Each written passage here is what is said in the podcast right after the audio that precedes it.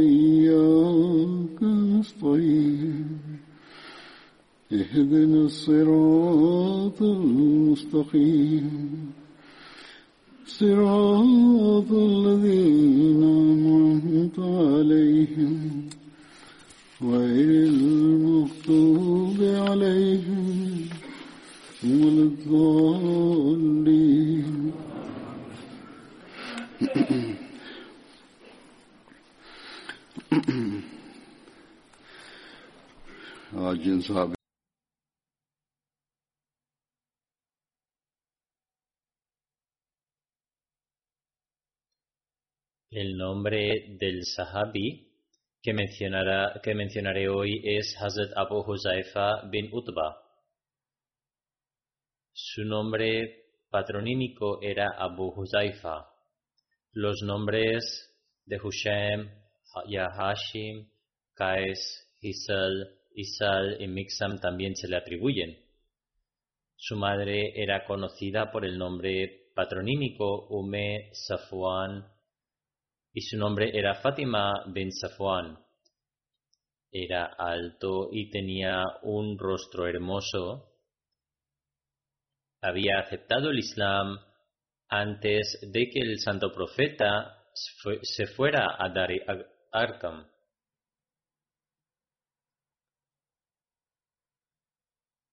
Fue uno de los primeros en aceptar al santo profeta.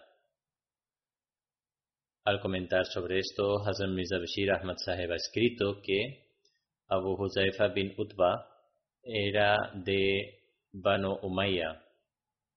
Su padre, Utba bin Rabia, estaba entre los jefes de Quraysh.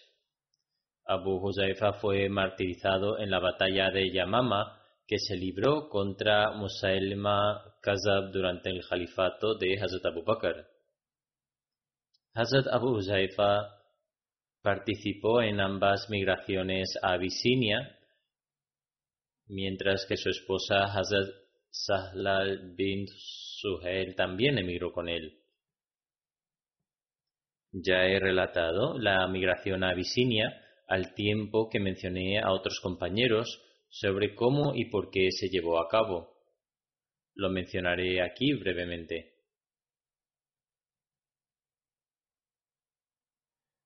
Presentaré un resumen, algunas partes relacionadas y resumidas de lo que Hazrat Mirza Bashir Ahmad ha tomado de diferentes libros de la historia y de los hadices.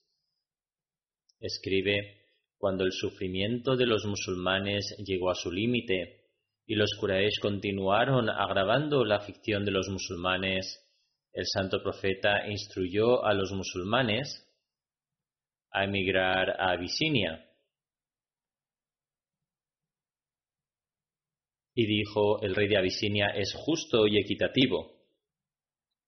Ninguno está sujeto a la opresión bajo su gobierno. Durante esa época, se estableció una fuerte soberanía cristiana en Abisinia y el rey se llamaba Negus. Arabia tuvo relaciones comerciales con Abisinia.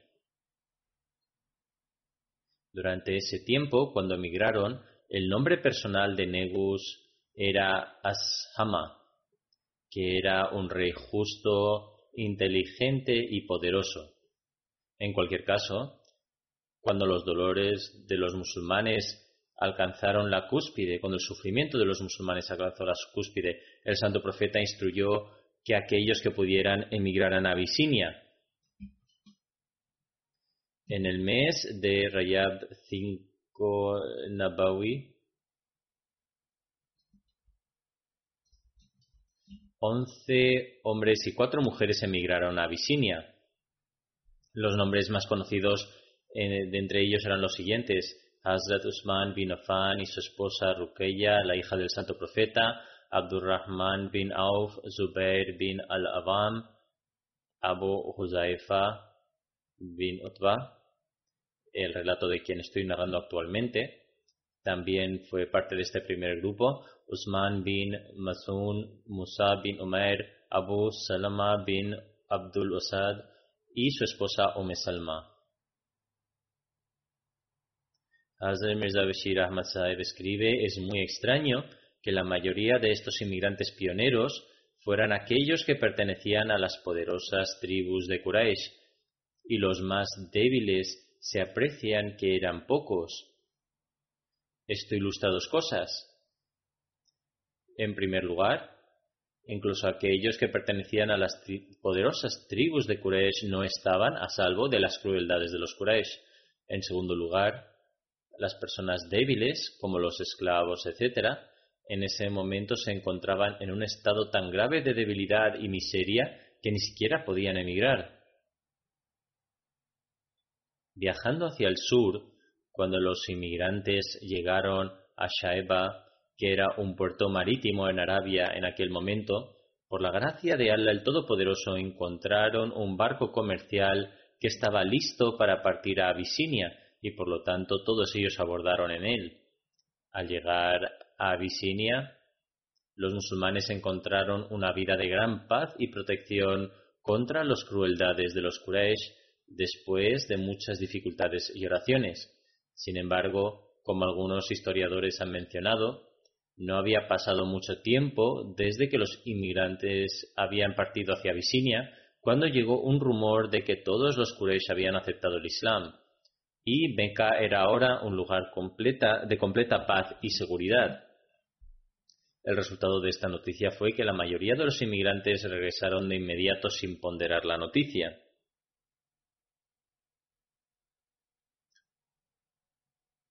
Bashir Ahmad Saeb ha arrojado algo de luz sobre este rumor, sobre cómo y por qué se propagó. Habiendo consultado varios libros de historia, escribe, en realidad, aunque este era un rumor completamente falso y sin fundamento, que probablemente lo difundieron los Quraishitas para atraer a los inmigrantes a Abisinia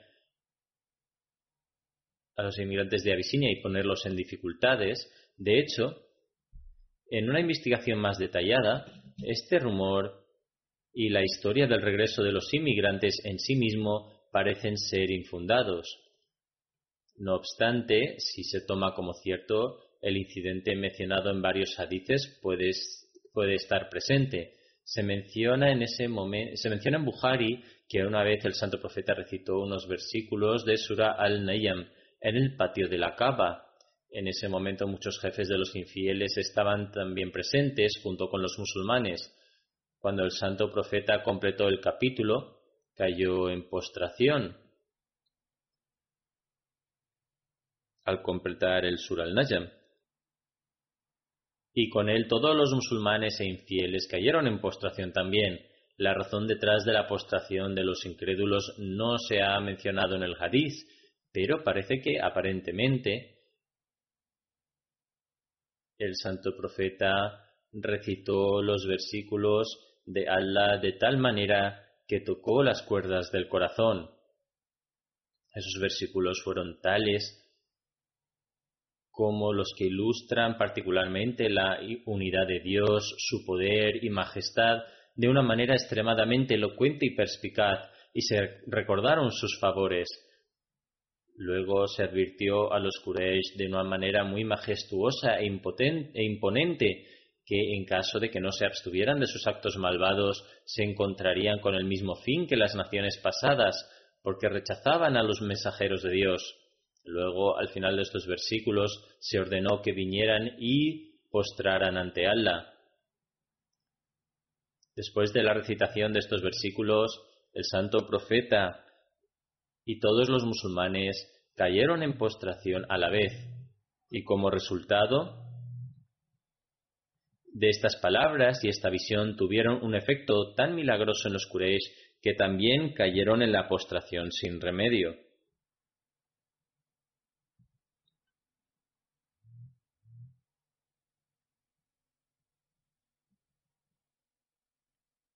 Hazrat Mirza Bashir Ahmad escribe esto no debería sorprender, ya que en tales circunstancias, como se ha mencionado, el corazón humano, a veces fascinado, de forma natural comete acciones que están en contra de sus principios y religión reales.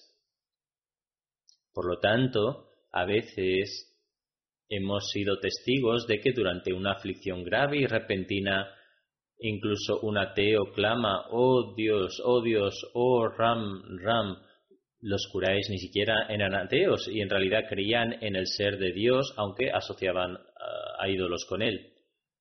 Observamos esto incluso hoy cuando al hablar, al hablar con algunos ateos se les pregunta si el nombre de Dios le vino a la mente o en la lengua cuando se vieron afectados por alguna aflicción repentina y en ese caso reconocen que este realmente fue el caso.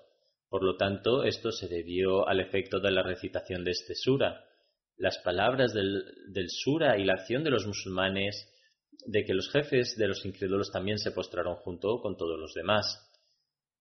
Escribe además, por lo tanto, después de la recitación de esta majestuosa palabra llena de asombro, la comunidad de, musulmanes se postró a la vez y tuvo un efecto tan milagroso que los curaes impotentes también cayeron en postración.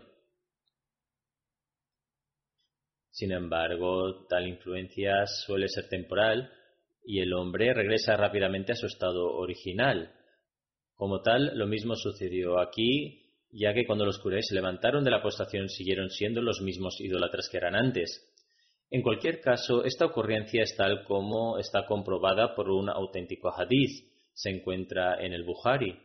Por lo tanto, si la noticia del regreso de los emigrantes a Abisinia es de hecho cierta, parece que los Quraysh quienes siempre anhelaban el regreso de los emigrantes eh, de Abisinia, probablemente utilizaron esta acción para difundir el, rumor de que los Quraysh de Meca se habían convertido en, musulmanes y que Meca ahora era completamente segura para los musulmanes.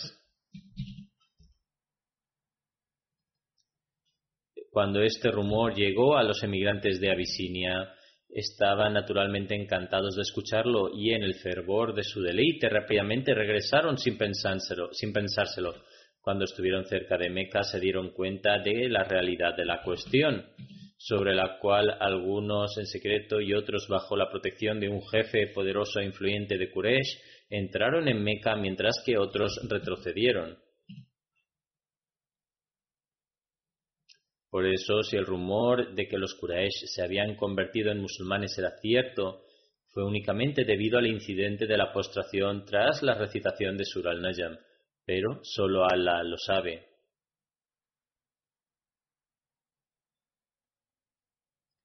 De cualquier modo, aunque los inmigrantes a Abisinia regresaron, la mayoría de ellos volvió a Abisinia. Además, dado que los Quraysh continuaban causando sufrimiento y sus tiranías aumentaban día tras día, otros musulmanes, siguiendo las instrucciones del santo profeta, comenzaron a prepararse para emigrar en secreto. Empezaron a salir gradualmente cuando encontraban la oportunidad de hacerlo. Esta cadena de inmigración que se formó hizo que al final el número de inmigrantes a Abisinia alcanzó los 100, 18 de las cuales eran mujeres. Muy pocos musulmanes se quedaron en Meca junto al santo profeta. Algunos historiadores han denominado esta emigración como la segunda emigración a Abisinia. Hubo una primera emigración y después otro grupo de gente lo siguió. Asimismo, cuando se concedió permiso para emigrar a Medina, Abu Huzaifa y Hazrat Salim, que era su esclavo liberado, también lo hicieron. Ellos primero emigraron hacia Abisinia, también volvieron durante el mismo periodo. Su segunda emigración fue hacia Medina, donde ambos permanecieron en la casa de Hazrat Abad bin Bishr. El santo profeta creó un lazo de hermandad entre Hazrat Abu Huzaifa y Hazrat Abad bin Bishr.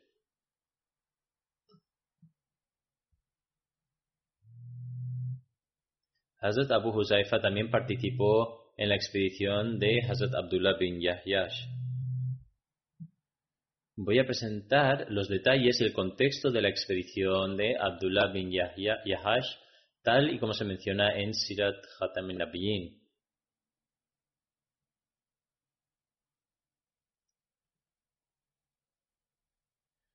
Un jefe de Meca llamado Kurs bin Jabir bin Fihri, junto a una comitiva de Quraysh, asaltó repentinamente un pasto de Medina que se encontraba situado solo a tres millas de la ciudad y huyó con los camellos y aparejos que pertenecían a los musulmanes. Tan pronto como el santo profeta supo la noticia, nombró Amir al-Zain bin Haritha durante su ausencia y salió en su búsqueda junto con un grupo de compañeros. Les persiguieron hasta llegar a Safwan, una zona cercana a Badr, pero él logró escapar. Esta, expedición se conoce como Ghazwa Badrullah.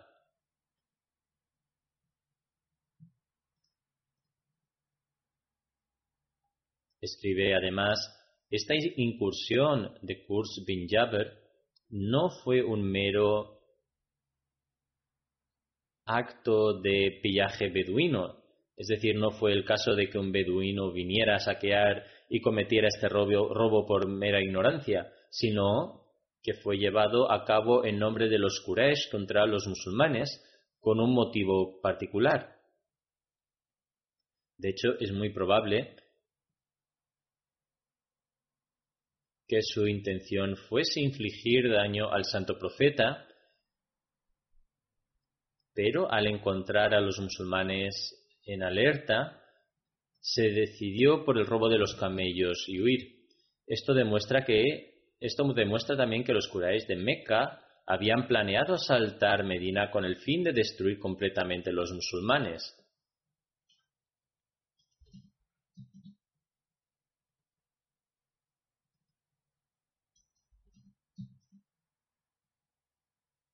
El ataque repentino de Kurs bin Jaber había aterrorizado en buena medida a los musulmanes y como los jefes de Meca amenazaban con atacar Medina y destruir completamente a los musulmanes, estos se encontraban muy aprensivos. Al observar las continuas amenazas, el santo profeta decidió que los movimientos de los Quraysh debían ser examinados de cerca, con el fin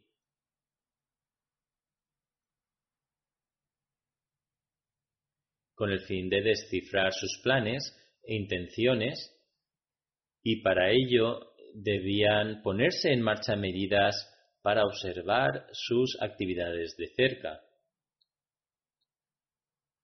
para que toda la información necesaria respecto a ellos pudiera estar disponible a tiempo y así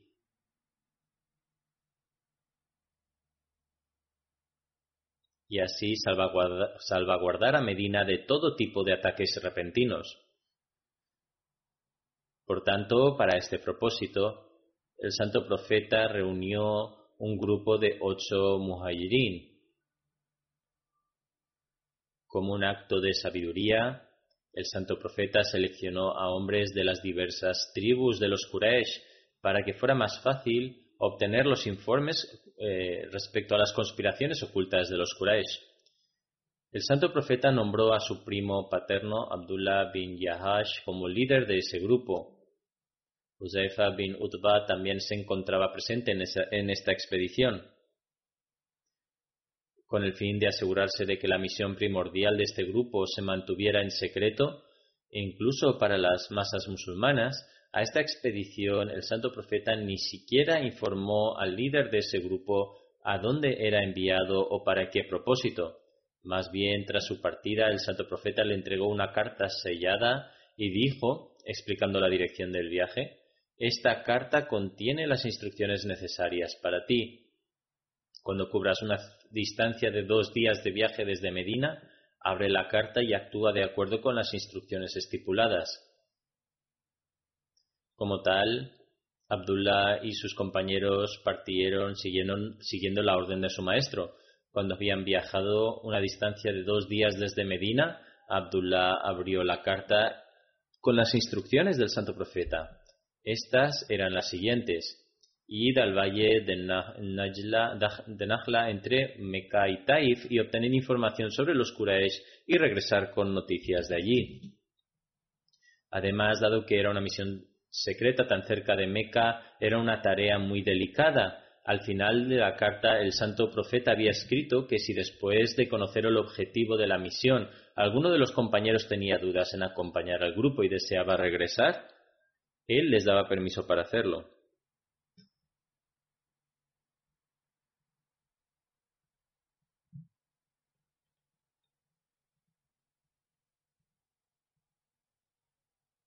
Abdullah leyó en voz alta esta directriz a sus compañeros quienes afirmaron unánimemente nos presentamos felices para este servicio. Después este grupo se dirigió hacia eh, Saad bin Abi y Utba bin Ghazwan perdieron sus camellos en el camino y se separaron de sus compañeros al buscar los camellos. A pesar de intentarlo, fueron incapaces de encontrarse. El grupo al final salió solo con seis personas. Estos seis continuaron con la tarea asignada.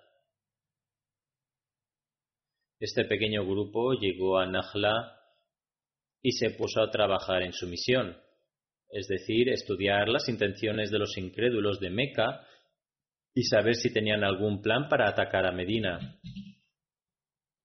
Con la idea de ocultar su misión secreta, algunos se afeitaron la cabeza para que los viajeros, etcétera, no se alarmaran y pensaran que había, habían venido y pensaran que habían venido a hacer el umla, el umbra. Se afeitaron las cabezas para que la gente eh, pensara que estaban viajando para realizar el Umbra.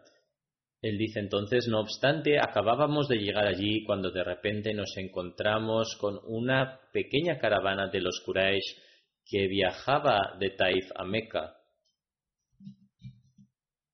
Ellos se dieron cuenta de que eran un grupo de musulmanes y decidieron luchar contra ellos.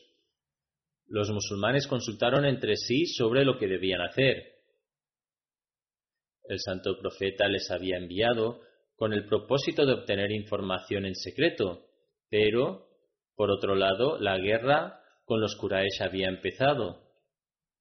Ambos oponentes se enfrentaron y naturalmente corrían el riesgo de que, ahora, dado que la gente de la caravana de los Quraysh los había descubierto, su misión secreta ya no permaneciera eh, secreta por más tiempo. Otro dilema fue que algunos musulmanes pensaron que quizá era el último día de Rajab, es decir, un mes sagrado donde, según la antigua costumbre árabe, la lucha estaba prohibida. Otros pensaban que Rajab ya había pasado y el mes de Shaban había comenzado. En algunas narraciones se ha relatado que esta expedición se envió en Yamadiul Ayir y hubo dudas si este día era Yamadi o Rajab. No obstante, por otro lado, el valle de Najla estaba situado justo a las afueras de Haram y era obvio que si no se tomaba una decisión ese día, la caravana podría entrar en Haram al día siguiente, cuya santidad era inviolable. Por todo ello, y teniendo en cuenta todos estos factores, estos seis musulmanes decidieron finalmente que la caravana debía ser atacada y la gente de la caravana debía ser capturada o asesinada. Por lo tanto, atacaron en nombre de Allah y como resultado un hombre de los incrédulos cuyo nombre era Amr bin al-Hadrami fue asesinado y dos fueron capturados. Sin embargo, el cuarto individuo escapó y los musulmanes fueron incapaces de capturarle. De este modo, su decisión de capturarles o matarles no tuvo éxito.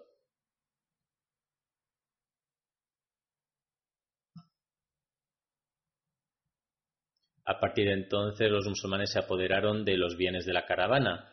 Como un hombre que pertenecía a los Quraysh había escapado y las noticias de este conflicto inevitablemente llegarían a Meca, Abdullah bin Yahash y sus compañeros rápidamente regresaron a Medina con el botín. Los orientalistas a menudo plantean la acusación de que este grupo fue enviado con la intención de atacar la caravana, lo cual es absolutamente incorrecto. La verdad del asunto es que cuando el santo profeta descubrió que los compañeros habían atacado la caravana, se disgustó en extremo.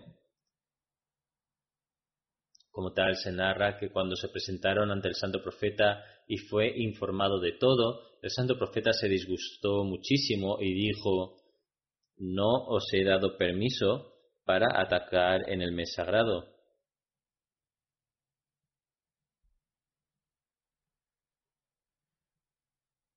Luego se afirma que se negó a aceptar el botín de guerra, diciendo no aceptaré nada de esto.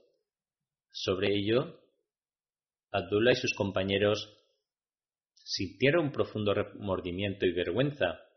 Ellos pensaron que, puesto que habían provocado el disgusto de Dios y de su, señor, y de su mensajero, habían conseguido su propia ruina. se quedaron extremadamente preocupados. Incluso los otros compañeros les hicieron reproches y dijeron, hicisteis lo que no se os había ordenado y luchasteis en el mes sagrado, aunque no habíais recibido ninguna orden de luchar en esta campaña. Por otro lado, los Quraysh también alzaron una protesta clamorosa de que los musulmanes habían violado la santidad del mes sagrado, como la persona que fue asesinada, Amr bin al-Hadrami, era un líder y también un compañero de Utba bin Rabia, un jefe de Meca, este suceso enfureció enormemente a los Quraysh. Comenzaron a prepararse para un ataque contra Medina todavía con mayor celo y alboroto. No obstante, debido a este incidente, hubo intensas discusiones entre los musulmanes y los incrédulos sobre el hecho de que los musulmanes habían lanzado un ataque en el mes sagrado. En el libro Sirat Hatam Nabiyyin Bashir Ahmad Sahib escribe, finalmente fue revelado fue revelado el siguiente versículo del Corán, lo que proporcionó un medio de alivio para los musulmanes.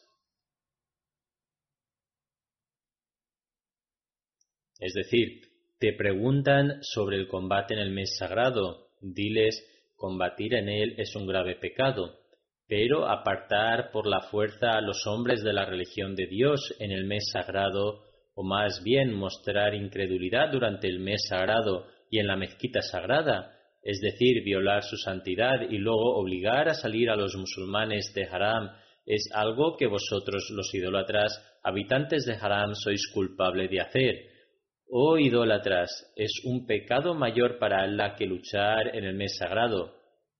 Y en verdad, perseguir en la tierra durante el mes sagrado es peor incluso que luchar, puesto que el objetivo es prevenir la persecución. Oh vosotros los musulmanes, el estado de los incrédulos es tal que se han vuelto tan ciegos en cuanto a su enemistad hacia vosotros que no dejarán de pelear contra vosotros en cualquier momento y en cualquier lugar hasta que os alejen de vuestra fe si encuentran el poder de hacerlo. Además, la historia establece que los jefes de los Quraysh difundieron su sangrienta propaganda incluso en los meses sagrados. De hecho, se volvieron aún más activos en sus malvados planes durante estos meses, aprovechando las reuniones y los viajes que se hacían en los meses sagrados. Además, con gran desvergüenza, para gratificarse con una falsa satisfacción, reorganizaban el orden de los meses sagrados que eran conocidos como los Nasi.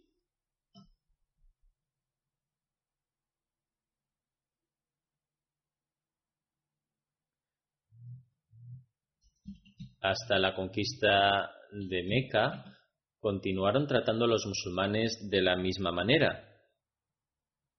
O mejor dicho, traspasaron todos los límites de hecho, Hazrat Mirza Bashir Ahmad Sahib escribe, más tarde cruzaron todos los límites cuando, durante la época del Tratado de Hubaidia, a pesar de que existía un pacto y acuerdos firmes, los incrédulos de Meca y sus aliados usaron las espadas contra una tribu aliada de los musulmanes en el área de Haram. Por lo tanto, era natural que los musulmanes encontraran el consuelo en esta respuesta revelada por Allah el Todopoderoso y a la vez que las intenciones de los Quraysh también quedaran expuestas. Durante este tiempo dos de sus hombres llegaron a Medina con el fin de liberar a sus dos cautivos, las dos personas capturadas por los musulmanes. Sin embargo, hasta ese momento, Sain bin Abi y Utba no habían regresado, sus camellos se habían perdido y no había rastro de ellos. De acuerdo a su relato, el santo profeta mucho temía que si los curáis los atrapaban no los dejarían vivos. Y es por esta razón que el santo profeta se negó a liberar a los cautivos hasta que ellos volvieran.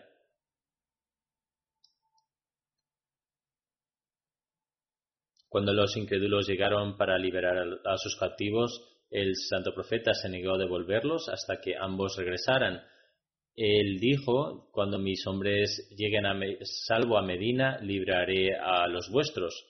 Pero, por lo tanto, cuando ambos, cuando ambos llegaron a Medina, el santo profeta liberó los dos cautivos a cambio de un rescate. Sin embargo, de los dos cautivos, uno de ellos estaba tan profundamente impresionado por las altas cualidades morales del santo profeta y la verdad de las enseñanzas del Islam durante su estancia en Medina, que incluso después de su liberación se negó a regresar y se unió a los siervos del santo profeta.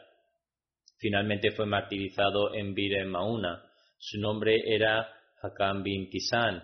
Si hubieran sido convertidos al Islam a través de la fuerza y la opresión, entonces no habrían aceptado el Islam de esta forma. Respecto a Abu Huzaifa, también se dice que en el día de la batalla de Badr marchó a luchar contra su propio padre. Su padre no era musulmán y había venido con los no creyentes. Sin embargo, el santo profeta lo detuvo y dijo que otra persona debía luchar contra su padre en su lugar. Posteriormente, su padre, su primo y su, sobrino fueron asesinados durante la batalla de Badr. Pese a ello, Hazrat Huzaifa demostró una gran paciencia y al mismo tiempo que se mostraba satisfecho con la voluntad de Allah el Todopoderoso, expresó su gratitud por la ayuda que le había otorgado el santo profeta al lograr la victoria en la batalla de Badr. En relación con este incidente hay otro relato narrado por Ibn Abbas. Ibn Abbas, él afirma, en el día de la batalla de Badr, el santo profeta dijo, quien quiera de vosotros que se enfrente a Abbas no debe matarlo, ya que ha venido a la batalla porque se ha visto obligado a hacerlo. Así que mantenedle prisionero, pero no le matéis. Cuando esta noticia llegó a Hazrat Abu Huzaifa, no dijo nada directamente ante el santo profeta, pero sí le dijo a alguien que estaba con él, vamos a salvar a Abbas y sin embargo acordamos que maten a nuestros propios padres, hermanos y familiares. ¿Qué quiere decir esto? Si me enfrento a él en la batalla, juro por Dios que seguramente le atacaré con mi espada. Cuando el santo profeta escuchó esto, dijo a Hazrat Umar, Oh Abu Hafs, ¿alguien atacará el rostro del tío del mensajero de Allah? Hazrat Umar afirma que esta fue la primera vez que el santo profeta le otorgó este, este nombre patronímico, Abu Hafs. Hazrat Umar respondió, Oh mensajero de Allah, por favor, Permíteme cortarle la cabeza con mi espada. Juro por Dios que la persona que pronunció esto es un hipócrita. Hazrat Abu Huzaifa solía decir, el profeta de Allah prohibió a Hazrat Umar hacerlo. Sin embargo, Hazrat Abu Huzaifa solía decir que nunca me quedé en paz por lo que había dicho. con toda seguridad se dio cuenta de que ese comentario había estado mal. Dijo, siempre tendré miedo debido a las malas consecuencias de ello, a menos que logre el martirio. Es decir, morir por el bien del Islam aseguraría la protección contra las ramificaciones malvadas de su comentario. El narrador declara, por lo tanto, logró el martirio en la batalla de Yamama. dijo algo está en, estado, en un estado de exaltación, pero siguió temiendo por ello toda su vida hasta el día de su martirio. Hazrat Aisha relata, el profeta de Allah ordenó que los cuerpos de los idólatras fuesen arrojados a un foso, y se llevó a cabo según lo ordenado. El santo profeta estuvo al lado de ellos y dirigiéndose a ellos afirmó, Oh pobladores del foso, ¿creéis que la promesa hecha por vuestro Señor, es decir, los ídolos, es verdadera? Ciertamente encuentro que la promesa de mi Señor es verdadera. Si uno va a inferir a Allah el Todopoderoso en esto, entonces recibirá el castigo para los incrédulos. Es decir, el santo profeta quería significar que él había visto ser cierta la promesa que Allah el Todopoderoso le formuló, a saber que castigaría a los incrédulos y que no podrían vencerle. Los compañeros preguntaron, Oh mensajero de Allah, ¿te estás dirigiendo a los que ya han fallecido? El santo profeta afirmó, ellos ciertamente se han dado cuenta de que la promesa de vuestro Señor con vosotros era verdadera, cuando estaban siendo arrojados al foso, según el mandato del santo profeta, hubo signos de desaprobación en el rostro de Hazrat Abu Huzaifa, porque su padre estaba entre ellos también. El santo profeta le preguntó, Oh Abu Huzaifa, por Dios parece que no te haya gustado este trato hacia tu padre.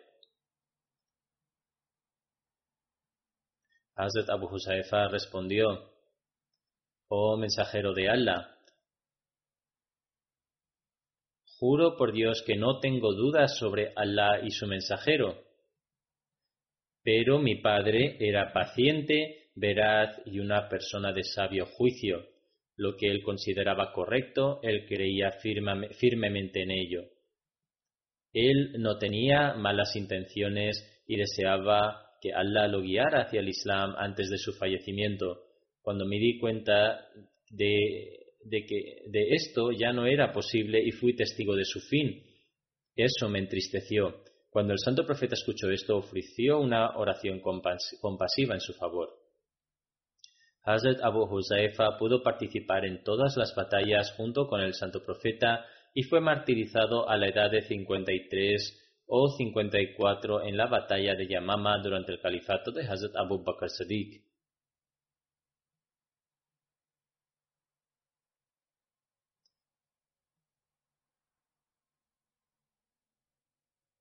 Ahora mencionaré acerca de un antiguo sirviente y noble, miembro de la Jamaat que falleció hace unos días.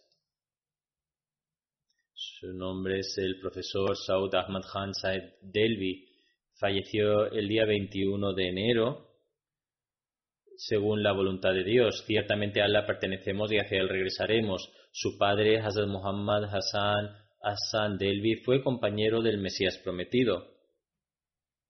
Del mismo modo, su abuelo paterno, Hazrat Mahmud Hassan Khan Sahib, maestro en Patiala, también fue, un compañero del Mesías prometido. El Mesías prometido enumeró su nombre entre los, nombres de sus 313 compañeros en el número 301, que dice Molvi Mahmud Hassan Khan Sahib, un maestro que sirve en Patiala. En su exquisito libro Siraye Munir, el Mesías prometido enumeró su nombre en la lista de los que ofrecieron chanda por la hospitalidad y la comida para los invitados por escrito, poniendo Molvi Mahmud Hassan Khan Saheb Patiala. El padre del profesor Saud Khan Saheb, Hazrat Muhammad Hassan Saheb Hassan Delvi, tuvo la oportunidad de viajar a Kadian cuando tenía aproximadamente 10 o 12 años y ser testigo de primera mano de la gran señal del sermón revelado. El profesor Saud Khan Saheb dedicó su vida a la comunidad Ahmadiyya en 1945. Obtuvo los honores de BA en persa en Aligarh en 1955 mientras le mencionaba a él y a sus hermanos durante un sermón del viernes. Hazrat Maud afirmó, creo que el maestro Muhammad Hassan Hassan Saheb ha mostrado un modelo digno de elogio era un maestro ordinario y un hombre pobre. Pasaría hambre para educar a sus hijos. Al graduarse dedicó cuatro de sus siete hijos al servicio de la comunidad Ahmadía. Los cuatro están actualmente sirviendo a la fe y casi todos ellos están sirviendo con sinceridad, con el espíritu de una persona que ha consagrado su vida.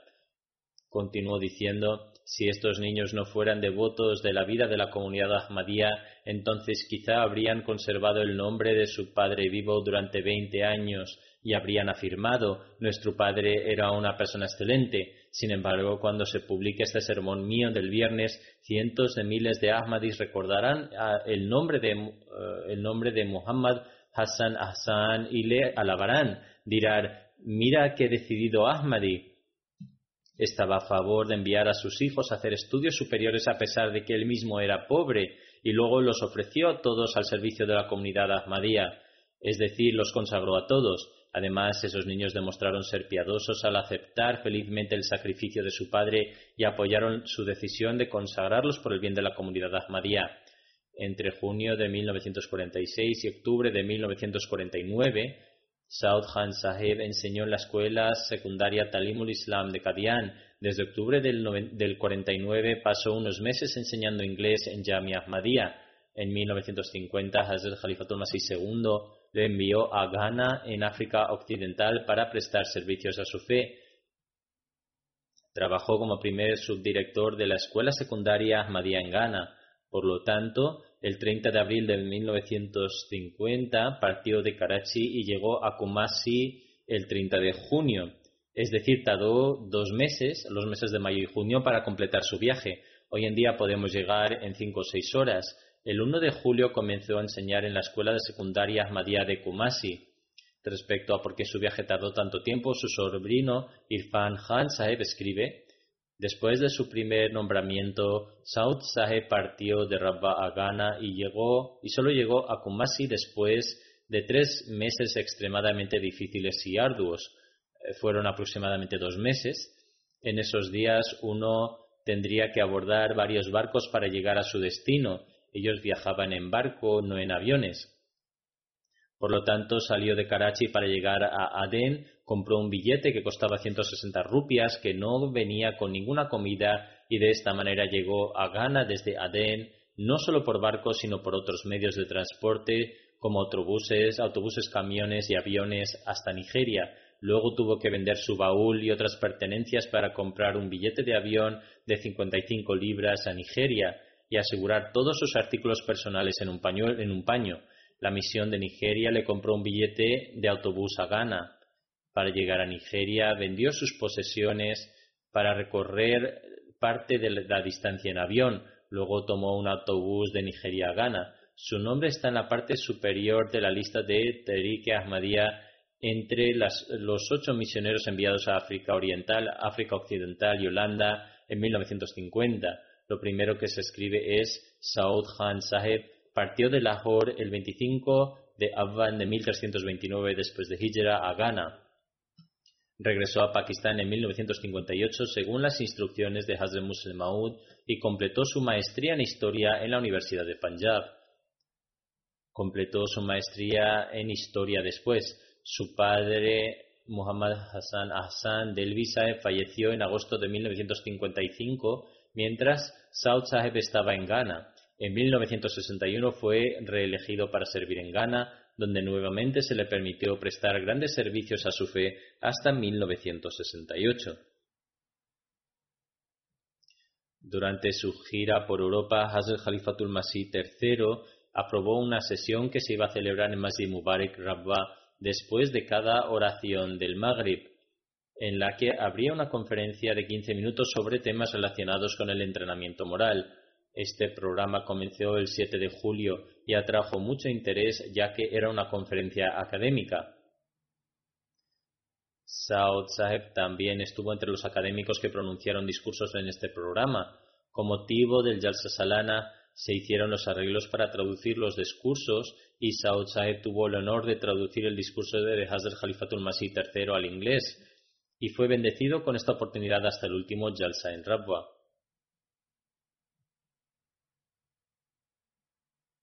Entre los estudiantes del profesor Saud Khan Sahib Delvi estaba Abdul Wahab Adam Sahib, Beka Ado Sahib, que también se quedó aquí.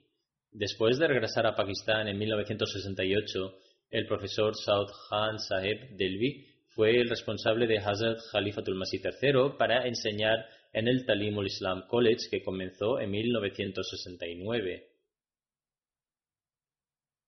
Hazrat Khalifatul Masih IV lo nombró profesor de inglés durante un año en Jamia Ahmadiyya.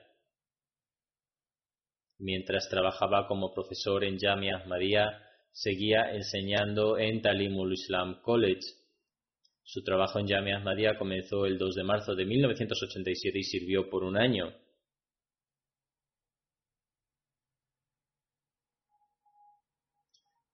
Con respecto al profesor Saud Sahib Delvi, su hermano mayor Masud Khan Delvi Sahib, que era el ex editor del periódico Al Fazl y falleció hace unos años, solía decir: Mi hermano Saud Ahmad es una biblioteca móvil.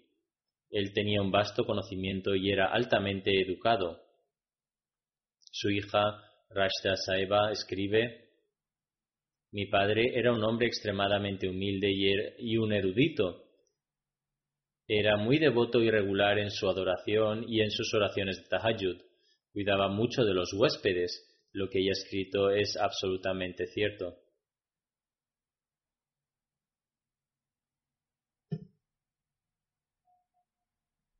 Su sobrino Nafis Ahmad Atik Saheb, quien es un misionero, escribe, él, Saud Saheb, era un individuo increíblemente humilde y piadoso que tenía una gran confianza en Allah el Todopoderoso. Era un ser humano muy virtuoso y modesto. Su devoción y pasión por el servicio a la fe son un ejemplo para todos los que han consagrado sus vidas. También escribe, en una ocasión me dijo que la ropa y otros artículos deberían usarse de acuerdo con las necesidades de cada uno. No le corresponde a un devoto seguir la moda y el lujo. La modestia fue una de sus cualidades sobresalientes y K. Ilasi Saheb, alumno ganés de Saud Saheb, escribe entre 1950 y 1955, Saud Saheb fue el primer asistente del director y subdirector de la escuela secundaria Talimul Islam de Kumasi, siendo anteriormente el, eh, Ahmad Saheb el director. Saud Saeb fue un maestro que trabajó muy duro y un excelente profesor del idioma inglés, historia del inglés e historia europea, y yo fui uno de sus alumnos. Luego escribe, en lo que respecta a la gramática inglesa, especialmente el análisis de las oraciones, no he visto a nadie como él. Jugó un papel fundamental en la mejora de mis habilidades lingüísticas.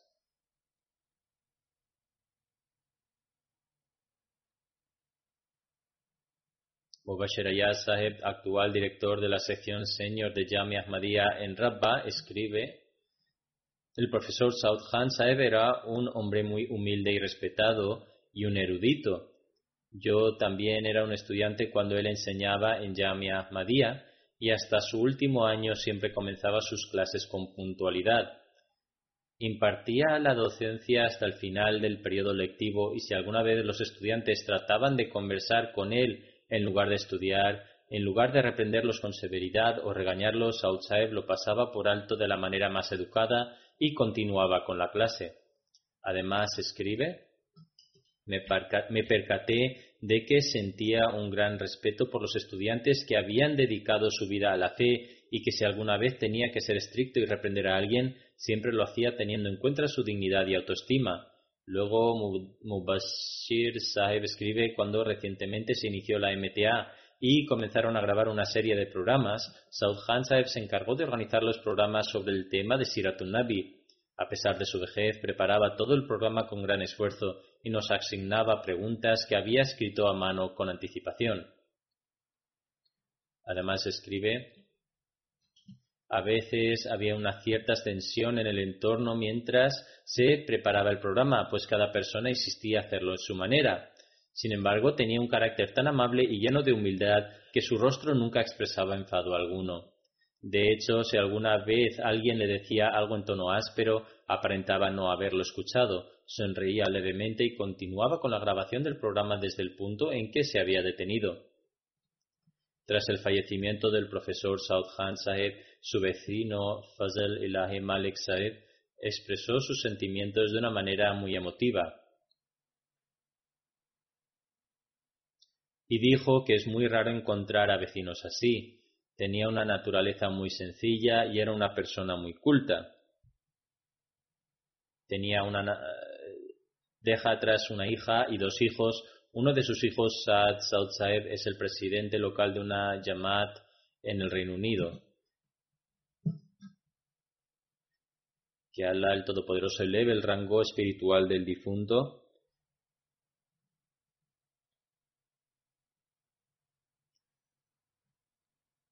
Como mencioné anteriormente, sus cualidades y atributos eran en realidad mucho mayores que lo que se han mencionado. Tenía un amor extraordinario por el Khilafat y mostraba una gran obediencia. Que Allah el Todopoderoso también permita que sus hijos y su futura progenie permanezcan siempre unidos al Khilafat y a la Jamaat. Que continúe elevando su rango. Después de las oraciones del viernes dirigiré su oración fúnebre in absentia.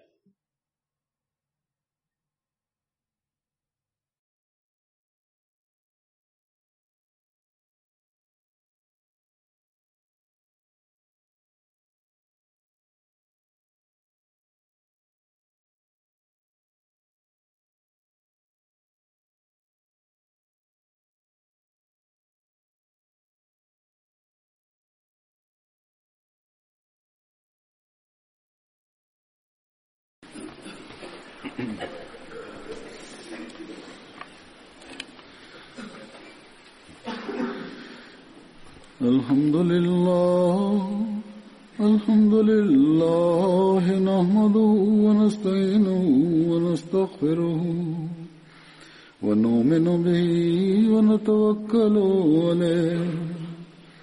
ونعوذ بالله من شرور أنفسنا ومن سيئات أعمالنا. من يهده الله فلا مضل له ومن يضلل فلا هادي له. ونشهد أن لا إله إلا الله ونشهد أن محمدا عبده ورسوله. عباد الله رحمكم الله.